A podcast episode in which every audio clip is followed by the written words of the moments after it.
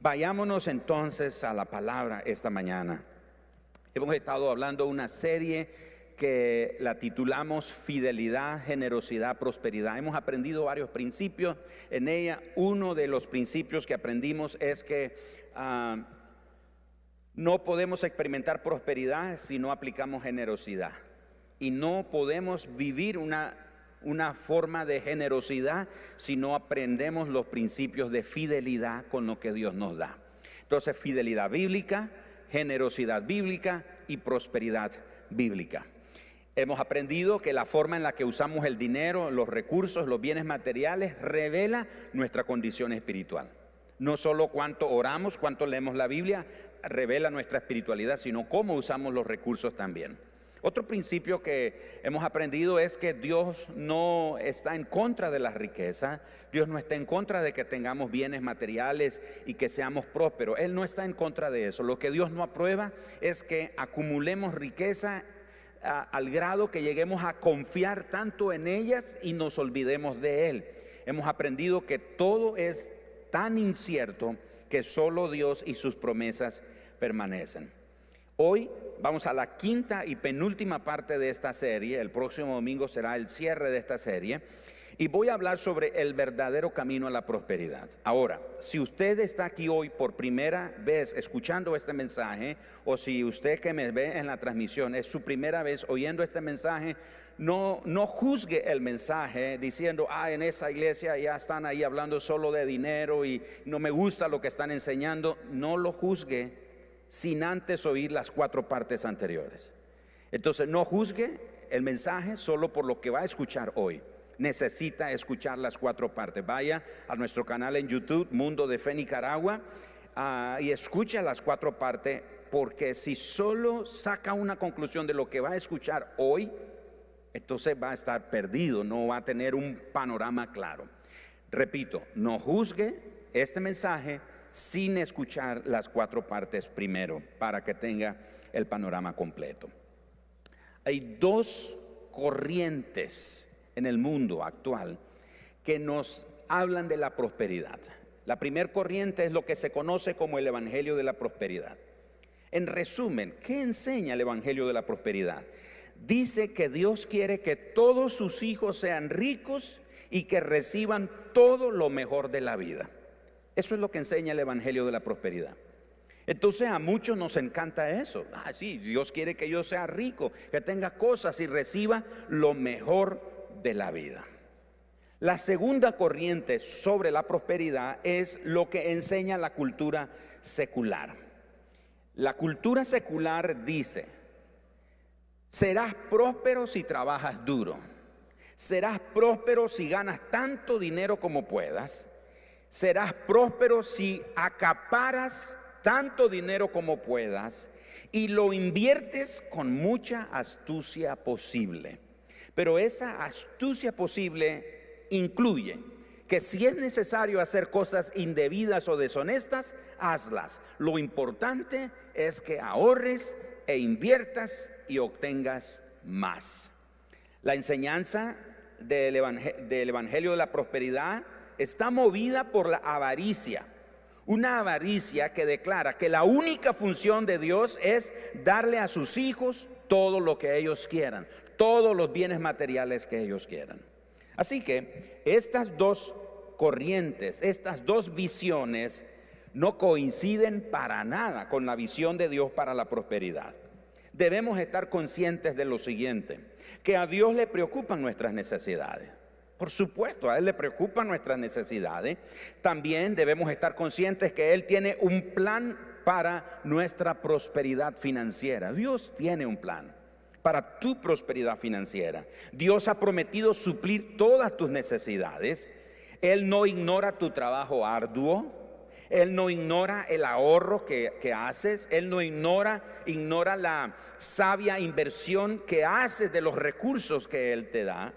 Lo que Dios no aprueba, lo que Dios rechaza son los métodos humanos de la acumulación que nos lleva a convertirnos en egoístas y al punto de llegar a ser mezquinos cuando eso no es el corazón de Dios. Así que estas dos corrientes, estas dos visiones, nos hablan de la prosperidad. Hablemos la perspectiva bíblica de Dios. ¿Cuál es la perspectiva de Dios en cuanto a la prosperidad? Comenzaremos diciendo que Dios evalúa las verdaderas riquezas según un sistema de valores espirituales y eternos muy diferentes a los del mundo. Quienes son ricos y no tienen una relación íntima con Dios, desde la perspectiva de Dios son pobres. Toda persona que tiene dinero, tiene riqueza, tiene bienes en abundancia, pero no tiene una relación personal con Dios, es pobre. Apocalipsis 3:17 lo aclara. Porque tú dices, yo soy rico, me he enriquecido y de ninguna cosa tengo necesidad. Y no sabes que tú eres un desventurado, miserable, pobre, ciego y desnudo.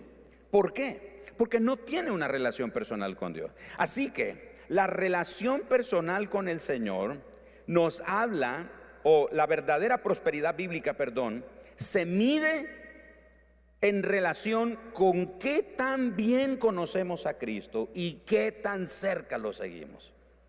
Así que puede ser que yo no tenga muchos bienes materiales, pero si tengo una cercana relación con el Señor, si le sigo de cerca, entonces yo soy un hombre próspero. También puedo ser una persona que tengo muchos bienes o puedo tener riquezas. Y si tengo una relación personal con Dios, si tengo una vida de cercanía, una vida donde lo conozco lo más que puedo y lo sigo tan cerca como es posible, entonces experimento la prosperidad. La verdadera riqueza va más allá de las cosas materiales, definitivamente. Tener riquezas materiales y no tener una relación con Dios es sinónimo de pobreza. Pero tener una relación con Dios y aún no tener muchos bienes materiales es sinónimo de prosperidad. Tener riquezas materiales y tener una relación con Dios es sinónimo de prosperidad. Pero si yo tengo bienes, tengo recursos y no tengo una relación personal con Dios, desde la perspectiva bíblica soy pobre. Ahora, hay dos principios claves para la multiplicación, porque está lo que conocemos como la bendición de Dios y la bendición de Dios es la que enriquece, nos lleva a un punto de prosperidad, pero la prosperidad no solo se queda ahí, viene a una dimensión de multiplicación. Entonces, Dios nos bendice, nos prospera, pero también nos multiplica. Es decir, que no se queda solo con la prosperidad. Dios desea multiplicar la prosperidad que tienes. Pero hay dos principios para la multiplicación. El primer principio es que algo debe ser bendecido antes que se pueda multiplicar. En otras palabras, lo tienes que entregar primero a Dios. Si no lo entregas a Dios, esa prosperidad no puede ser multiplicada. El segundo principio es que solo lo que se da se puede multiplicar. Cuando le damos al Señor de nuestros primeros frutos, causa que lo nuestro sea bendecido y sea prosperado. Así que la clave en que la prosperidad se multiplique es que hagamos estos dos principios. Que le pidamos al Señor que bendiga lo que Él nos ha dado y entreguemos al Señor para que lo multiplique. Así que estos principios caminan muy estrechos el uno con el otro con la prosperidad. Ahora, surge aquí una pregunta. Entonces, ¿por qué hay cristianos prósperos y por qué otros cristianos no son tan prósperos? ¿O por qué cristianos en algún momento son prósperos y de repente como que enfrentan una, un tiempo de desierto? Vamos a ver tres razones por las que un cristiano puede no ser próspero.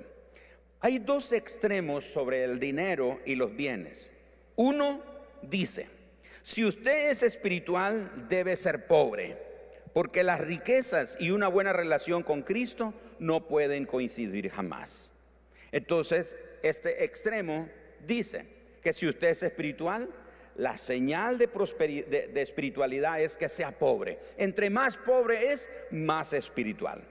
El otro extremo dice, si usted camina en fe, disfrutará una prosperidad económica ininterrumpida. Entonces, un extremo dice, si es espiritual, entre más espiritual es, más pobre es y le agrada a Dios. El otro extremo dice, si usted es un creyente de fe, entonces va a disfrutar una prosperidad económica ininterrumpida. Tengo noticias para ustedes al respecto. Ambos extremos son un error. Porque la Biblia no dice que un hijo de Dios deba de vivir en pobreza siempre. Puede tener recursos materiales. La Biblia no dice tampoco que un hijo de Dios que tiene fe siempre será próspero. Así que la palabra de Dios no dice en ningún lado que entre más espiritual, más pobre. Y tampoco dice que si usted es un hijo de Dios y tiene fe, realmente tiene que ser próspero. En otras palabras, tenemos que saber que ese, esa enseñanza que es promovida por el Evangelio de la, de la prosperidad, que le dice que si usted eh, no, no es próspero es porque está en pecado. Y que si usted tiene muchas cosas es porque usted anda bien con Dios. Nada que ver. Esos extremos, esos puntos no tienen nada que ver con la perspectiva bíblica. Y el ejemplo más claro que encontramos es la, la del apóstol Pablo. En Filipenses, Pablo dice, en todo y por todo estoy enseñado. Así como para tener abundancia, como para tener escasez. Así que si en algún momento usted en su vida experimenta crecimiento y prosperidad y de repente como que viene en una recesión, en un tiempo de escasez, no se abrume, no se asuste, porque ni está en pecado, ni es una maldición, Todas esas cosas solo nos enseñan que debemos de tener puesta nuestra confianza en el Señor. Pablo dice entonces, yo he tenido escasez, pero también he vivido abundancia. Entonces, el balance es ese. No es que entre más pobre, entre más espiritual, más pobre, o entre más fe tengo, siempre tiene que haber prosperidad económica. No. Habrá tiempos cuando tendrás abundancia y habrá tiempos cuando tendrás escasez. Pero Dios, que es fiel, siempre suplirá tus necesidades. ¿Cuál es la primera razón? La primera razón por la que cristianos no pueden ser prósperos es por violar un principio bíblico. Puede ser que ese cristiano no prospera porque ha violado un principio. Puede que ofrende generosamente, pero está actuando deshonestamente. Está ofrendando generosamente, pero esa ofrenda eh, está prosperando económicamente y esa ofrenda que trae la ha obtenido de una forma deshonesta. Puede ser que es honesto, pero no está cumpliendo con sus responsabilidades en su trabajo. Puede ser un empleado fiel y estar endeudado. O puede ser que no tiene ninguna deuda, pero aún así no ofrenda generosamente. Entonces hay principios que están siendo violentados. Y esa es la primera razón por la que un creyente no puede prosperar. La segunda razón es porque Dios está primero desarrollando un carácter piadoso en el creyente antes de prosperarlo. En Deuteronomio capítulo 8, verso 16 al 18, te sustentó con el maná en el desierto, comida que tus padres no habían conocido, afligiéndote y probándote para a la postre hacerte bien y digas en tu corazón, mi poder y la fuerza de mi mano me han traído esta riqueza. Si no, acuérdate de Jehová tu Dios, porque Él te da el poder para hacer las riquezas. En otras palabras, Moisés está diciendo que él sabía, o Dios sabía que Israel primero tenía que ser humillado para poder manejar riquezas. En otra escritura de Deuteronomio, el Señor dice, que te llevé al desierto y te hice pasar todas estas cosas para probar si habías o no de obedecer mi palabra. Para saber si habías de obedecer o no mis palabras. Ahora la pregunta es, ¿quién era el que tenía que saber, Dios o Israel? Por supuesto Israel. Hay momentos que Dios nos hace pasar por unas situaciones en nuestra vida, hermano, para que nosotros sepamos si habemos de amar a Dios o si hemos de amar a Dios de serle fiel, de confiar en Él a pesar de todo. Somos como Pedro muchas veces, no, Señor, yo nunca te voy a negar, yo nunca te voy a dejar aquí, ay, Y Dios dice, bueno, déjame, déjame probarte, déjame mostrarte que sí. Y nos hace pasar por una situación. En ese momento Dios está sabiendo, haciéndonos saber a nosotros si hemos de confiar en Él o no. Así que el Señor puede ser que primero está desarrollando un carácter piadoso en sus hijos. Dice Dios, necesito humillarte, necesito formarte, necesito eh, formarte ahí, darte carácter para a la postre hacerte bien. La tercera razón por la que un creyente puede ser no próspero en algún momento es por el misterioso actuar de la soberanía de Dios. La soberanía de Dios es algo que muchas veces nosotros no entendemos o explicamos. En Hebreos capítulo 11, los primeros 35 versículos, 35 versículos, encontramos una lista de hombres y mujeres de fe. Cuando uno los lee, dice, wow, yo quiero ser como ellos. Taparon boca de leones, hicieron huir ejércitos, hicieron cosas increíbles. Y leemos a estos personajes en los primeros 35 versículos de Hebreos 11. Sin embargo, en el versículo 36 encontramos otro grupo de personas es como que el escritor dijera, a ver, a ver, un momento, me está olvidando de algunos aquí. Y este grupo que está en el versículo 36, encontramos que estas personas también vivieron por fe. También obtuvieron el favor de Dios. También fueron aprobados por parte de Dios. Sin embargo, vivieron pobres. Así que eso de que si vives por fe, Dios te va a prosperar económicamente ininterrumpidamente, eso no tiene un sustento bíblico.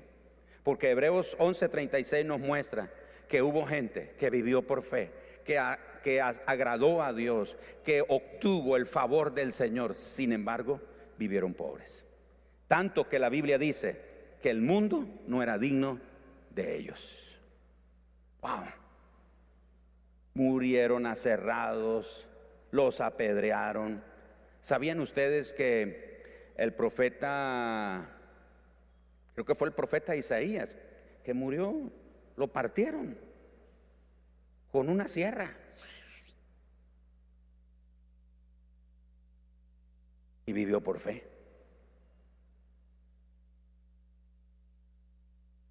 Así que la soberanía de Dios decide cuánto darle a cada uno. Así funciona. No podemos entenderla. Pero la Biblia no enseña ni la necesidad de ser pobres ni la prosperidad ininterrumpida. Lo que la Biblia sí enseña es que nos volvamos fieles administradores de lo que el Señor nos da. Cada uno de nosotros debemos de saber que en la soberanía de Dios, él, a Él le ha placido darle qué cantidad a cada uno. Como la parábola de los talentos. A uno le dio cinco, a otro le dio dos y a uno le dio solo uno. ¿Por qué le dio a uno solo uno? ¿Porque no lo amabas tanto? En su soberanía Dios sabía por qué le dio a ese uno. En su soberanía Dios ha establecido por qué te ha confiado lo que te ha confiado. No porque no te ame, no porque no te quiera, no porque no crea en ti. Es su soberanía, algo que tú y yo no podemos entender. Pero lo que Él espera es que tú y yo seamos fieles administradores de lo que Él nos ha confiado. ¿Cuál es el verdadero camino entonces a la prosperidad? El verdadero camino a la prosperidad es el principio de la siembra y la cosecha. El principio de la siembra y de la cosecha comienza con un principio de la agricultura en 2 de Corintios 9, 6. Abran sus Biblias en 2 de Corintios 9, por favor, en el verso 6. Pero esto digo, el que siembra escasamente también segará escasamente. Y el que siembra generosamente, generosamente también segará. Todo agricultor, todo agricultor sabe que si siembra poca semilla obtendrá poca cosecha. Porque a mayor cantidad de semilla, mayor cantidad de cosecha. Usando la terminología de, de nuestros campesinos, que es la fecha yo no entiendo por qué le decimos manzana. Dice, sembré una manzana de tierra. ¿no? Hemos oído esa, esa expresión, ¿verdad? si un campesino siembra una manzana de tierra con maíz o frijoles, trigo, lo que sea, no espere recibir una cantidad de cosecha como el que sembró cinco manzanas. Porque a mayor cantidad de semilla, mayor cosecha. A menor cantidad de semilla, menor cosecha. Es lo que está diciendo Pablo. El que siembra escasamente, cosecha escasamente. El que siembra abundantemente, abundantemente va a cosechar. Mientras más dinero, ahora dice, ahí va con el dinero. Yo sabía que iba a hablar del dinero. Ok, lo pongo en perspectiva. Cuando Pablo dice, el que siembra escasamente, cosecha escasamente, el que siembra generosamente, cosecha escasamente, el contexto de ese pasaje, Pablo está hablando de dinero no está hablando de cosas espirituales, está hablando de dinero. Capítulo 8 y capítulo 9 de 2 de Corintios, el contexto es que la iglesia que está en Jerusalén está viviendo un momento de gran necesidad. Hay un hambre, hay una hambruna que se vivió en los tiempos de la iglesia primitiva y los hermanos de la iglesia de Corintios también estaban en extrema necesidad, como los que estaban en, Filipos, cuando Pablo dijo, mi Dios suplirá todo lo que les falta conforme a sus riquezas en gloria. Pablo está hablando a una iglesia que también tenía pobreza, pero ambas iglesias, como muchas de las iglesias del Nuevo Testamento, enviaron ofrendas a la iglesia de Jerusalén en medio de su pobreza y en medio de su escasez. Muchas veces tomamos nuestra, nuestra pobreza, nuestra escasez como una excusa para no dar, para no sembrar. Es que no tengo. Dios sabe que no tengo. Dios sabe que no tenemos. Pero Dios no espera que demos más de lo que tenemos, pero que demos de lo que tenemos. La iglesia de los Corintios era una iglesia que estaba en una necesidad, pero ellos decidieron enviarle una ofrenda a los hermanos que están en Jerusalén. Por eso es que Pablo dice, que si siembras escasamente, y ahí no está hablando de frijoles, no está hablando de arroz, él usa el principio de la agricultura, pero él está hablando ahí de dinero, de una ofrenda. Así que mientras más dinero siembre para avanzar el reino de Dios, mayor cosecha obtendrá. Por eso Pablo los motivó a dar generosamente a la iglesia en dificultad en Jerusalén. Pero también cuando leemos esta escritura, nos motiva a nosotros a dar fielmente a nuestra iglesia local, donde estamos plantados. Escuché del doctor Edwin Lewis Cole y de John Binkley. Edwin Lewis Cole ya, ya murió, era el director de ese ministerio que se llamaba la Cadena Internacional de Hombres Cristianos. Ah, y él decía, uno paga donde come. Si usted está siendo alimentado en esta iglesia, decía él, pague ahí, ofrende ahí. Usted no come en un restaurante y se sale para ir a pagar al restaurante de enfrente, porque usted paga donde come. Así que debemos de dar a nuestra iglesia local, debemos de dar a la obra de Dios en el mundo. Esta iglesia, Mundo de Fe, aquí en Managua, hemos sembrado, a ustedes les consta, hemos sembrado en las misiones, hemos enviado ofrenda. Nuestra última ofrenda fue el año pasado, en medio de la pandemia. Levantamos un poco más de 3.500 dólares que enviamos a Venezuela, a Haití, a, a Cuba, a México, a Turquía. Tal vez nunca vamos a estar en esos lugares nosotros, pero ahí está nuestra semilla. Porque cuando nosotros sembramos para bendecir a otros, para ayudar a otros, entonces Dios nos bendice también a nosotros. Ese es el principio que el apóstol Pablo está dando aquí. Ahora, si la motivación o si damos con la motivación de bendecir a otros, le aseguro, recibiremos bendiciones en nuestra vida. Ahora, hay beneficios de la cosecha. Cuando usted levanta la cosecha, obtiene beneficios. El primero, amor de Dios. Perdón. Este versículo, 2 de Corintios 9, 7, cada uno de como propuso. La palabra propuso es actuar a partir de una predeterminación y no de un impulso no guiado por un impulso. Propuso es una predeterminación. Dice Pablo entonces, cada uno de como propuso en su corazón, no con tristeza ni por necesidad, porque Dios ama al dador alegre. ¿A quién ama Dios? Al dador alegre. Ahora aquí surge una pregunta. ¿Quiere decir que Dios no ama al que no da? La respuesta es sí y no. ¿Por qué es sí? Espere que llegue al último punto. ¿Por qué es no? Oh, ¿por qué es sí? Se lo digo ahorita. Porque es su naturaleza. Él nos ama a todos. ¿Por qué es no? ¿Por qué no ama al que no da? Como ama al que sí da. Espere que lleguemos a la última parte. O sea, la naturaleza de Dios, Dios nos ama a todos.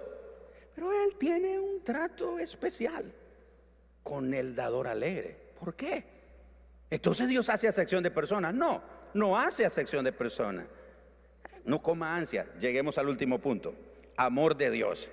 Es una promesa única de las escrituras, donde en el único lugar donde Dios concede una muestra especial de amor a los creyentes que tienen una conducta generosa. Segundo beneficio de la cosecha, la generosidad de Dios. Dios tiene el poder. ¿Cuántos saben que Dios tiene el poder para ser generosos? Leí el otro día en un libro del pastor Mark Batterson, él dijo, usted sabe, dijo él esto, usted sabe cuántas semillas hay en una manzana, pero no sabe cuántas manzanas o cuántos árboles de manzanas hay en una semilla. ¿Captó? Usted sabe cuántas manzanas hay o cuántas semillas hay en una manzana, pero no tiene idea cuántos árboles de manzanas hay en una semilla.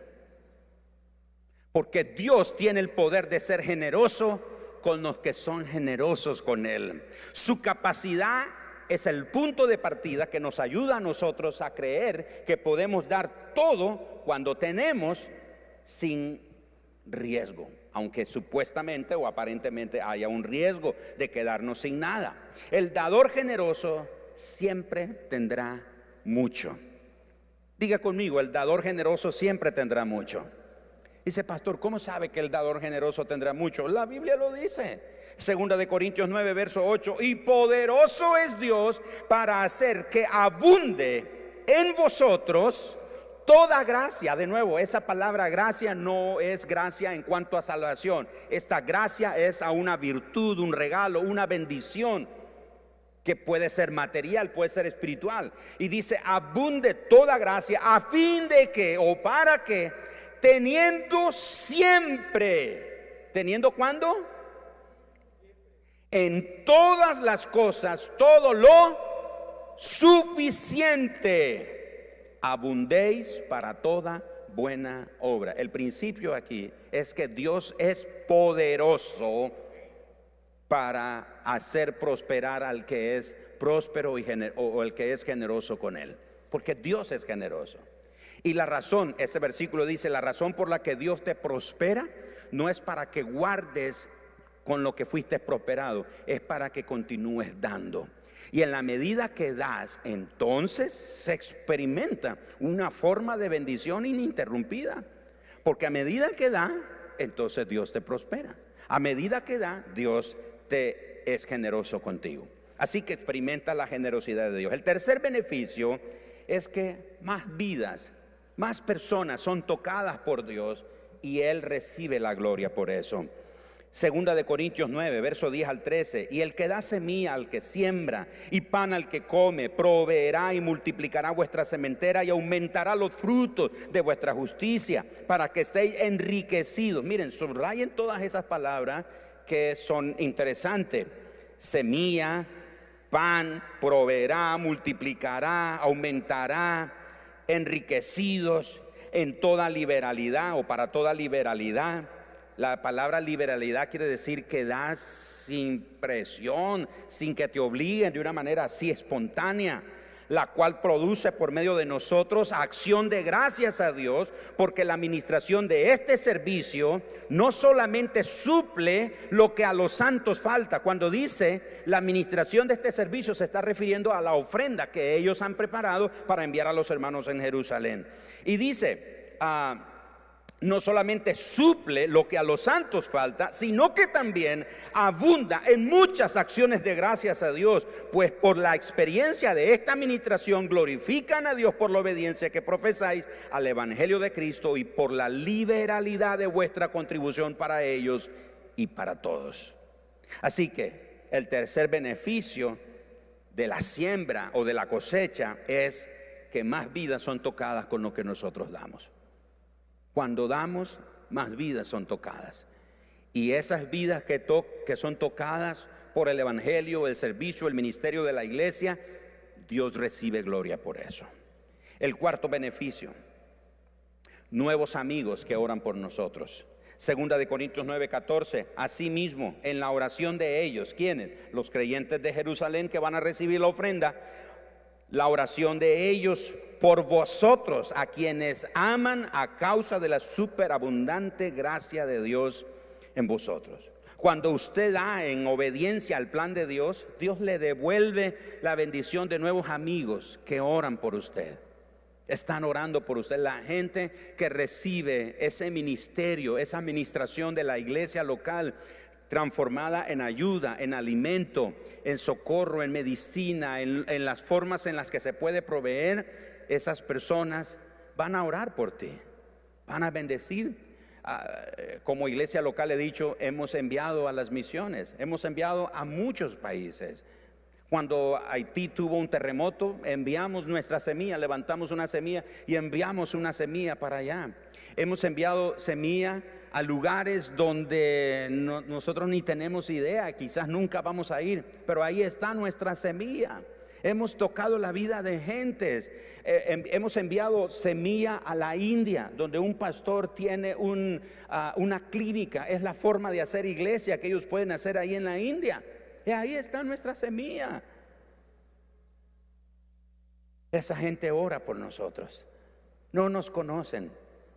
Son nuestros amigos y oran por nosotros. Yo recuerdo, ya hace un par de años ya no se celebra esa conferencia, se celebraba una conferencia en la ciudad de Dallas, se llamaba Festival o la fiesta del mundo, pero no del mundo así como bacanal, sino eran los misioneros alrededor del mundo venían ahí a Dallas, a la iglesia Covenant Church, donde se celebraba esa conferencia. Y ahí en los pasillos, muchas de esas iglesias donde nosotros enviamos semilla, algunos de ellos en sus idiomas y dialectos que yo a veces ni entendía, nos agradecían a nosotros por enviar nuestra semilla. La primera vez que llevé nuestra semilla a las misiones, el pastor Mike Hayes, yo se la entregué a él personalmente, el pastor Mike comenzó a llorar y dice, el pastor Rafael me traducía y dice, el pastor Mike, no sé si tomar esta ofrenda, dijo él, porque ustedes de su escasez, de su limitación, no son un país rico, no son un país donde las cosas están tan bien y ustedes son los primeros en traer esta semilla. Y él lloraba, porque para él no era solo dinero, era una expresión de amor de esta, de esta casa.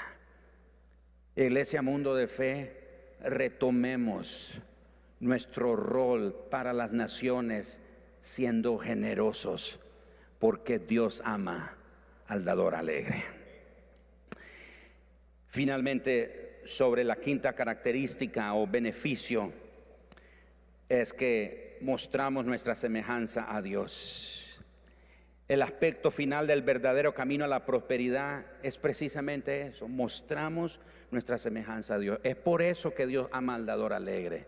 Es por eso que Dios tiene un amor especial con el dador alegre. Segunda de Corintios 9:15 dice, gracias a Dios por su don inefable. Esa palabra don no es un don espiritual. No es el don de lenguas, no es el don de interpretación de lenguas, no es el don de profecía, no es el don de exhortación, no es el don de, ah, ah, de sabiduría o don de ciencias. No, no, no es un don espiritual. Ese don es una persona. Por eso Pablo dice, gracias a Dios por su don inefable. Ese don es Jesucristo. Ese don inefable es Jesucristo. Él es el don que inspira todos los otros dones. El don es tan inmenso, es tan glorioso que el lenguaje humano no lo puede describir. La palabra inefable quiere decir difícil de describir.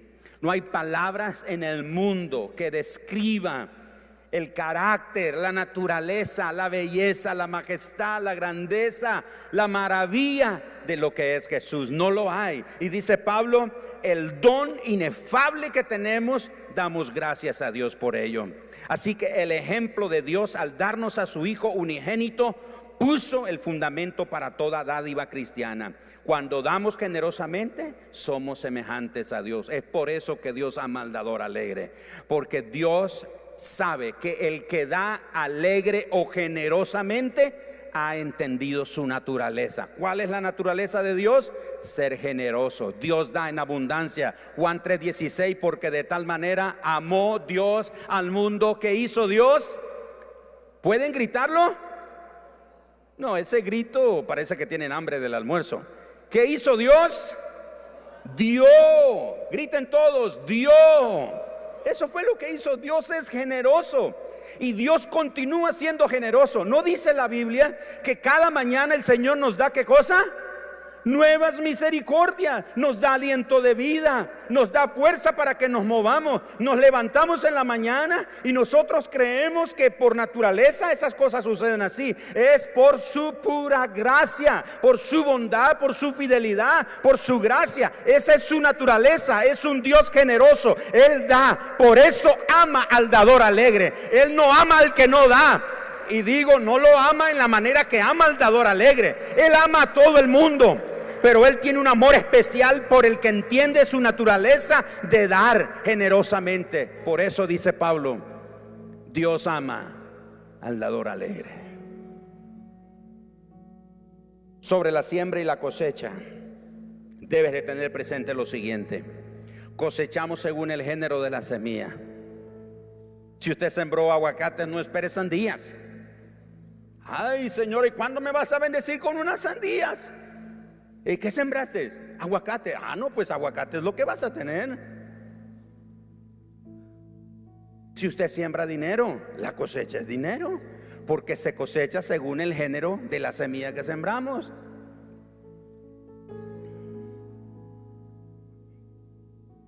Yo he tenido la oportunidad de sembrar relojes.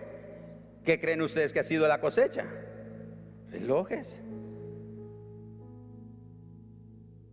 Lo que usted siembre tendrá una cosecha. Segundo, cosechamos después de haber sembrado.